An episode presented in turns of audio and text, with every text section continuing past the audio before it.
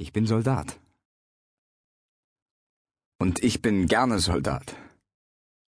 Wenn morgens der Reif auf den Wiesen liegt, oder wenn abends die Nebel aus den Wäldern kommen, wenn das Korn wogt und die Sense blitzt, ob's regnet, schneit, ob die Sonne lacht, Tag und Nacht. Immer wieder freut es mich, in Reih und Glied zu stehen. Jetzt hat mein Dasein plötzlich wieder Sinn. Ich war ja schon ganz verzweifelt, was ich mit meinem jungen Leben beginnen sollte. Die Welt war so aussichtslos geworden und die Zukunft so tot. Ich hatte sie schon begraben.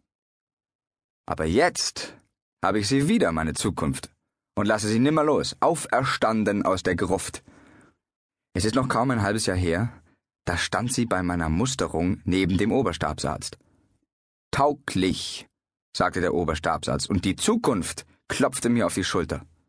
Ich spür's noch heute. Und drei Monate später erschien ein Stern auf meinem leeren Kragen.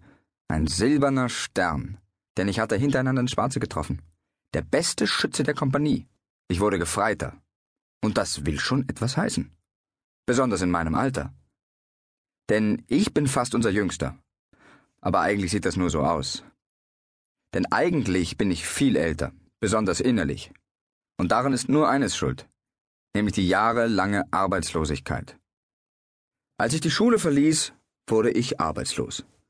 Buchdrucker wollte ich werden, denn ich liebte die großen Maschinen, die die Zeitungen drucken, das Morgen-, Mittag- und Abendblatt. Aber es war nichts zu machen. Alles umsonst. Nicht einmal zum Lehrling konnte ich's bringen in irgendeiner Vorstadtdruckerei, von der inneren Stadt ganz zu schweigen. Die großen Maschinen sagten, wir haben eh schon mehr Menschen, als wir brauchen. Lächerlich, schlag dir uns aus dem Kopf. Und ich verjagte sie aus meinem Kopf und auch aus meinem Herzen, denn jeder Mensch hat seinen Stolz, auch ein arbeitsloser Hund. Raus mit euch, ihr niederträchtigen Räder, Pressen, Kolben, Transmissionen, raus! Ich wurde der Wohltätigkeit überwiesen. Zuerst der staatlichen, dann der privaten. Da stand ich, in einer langen Schlange und wartete auf einen Teller Suppe, vor einem Klostertor.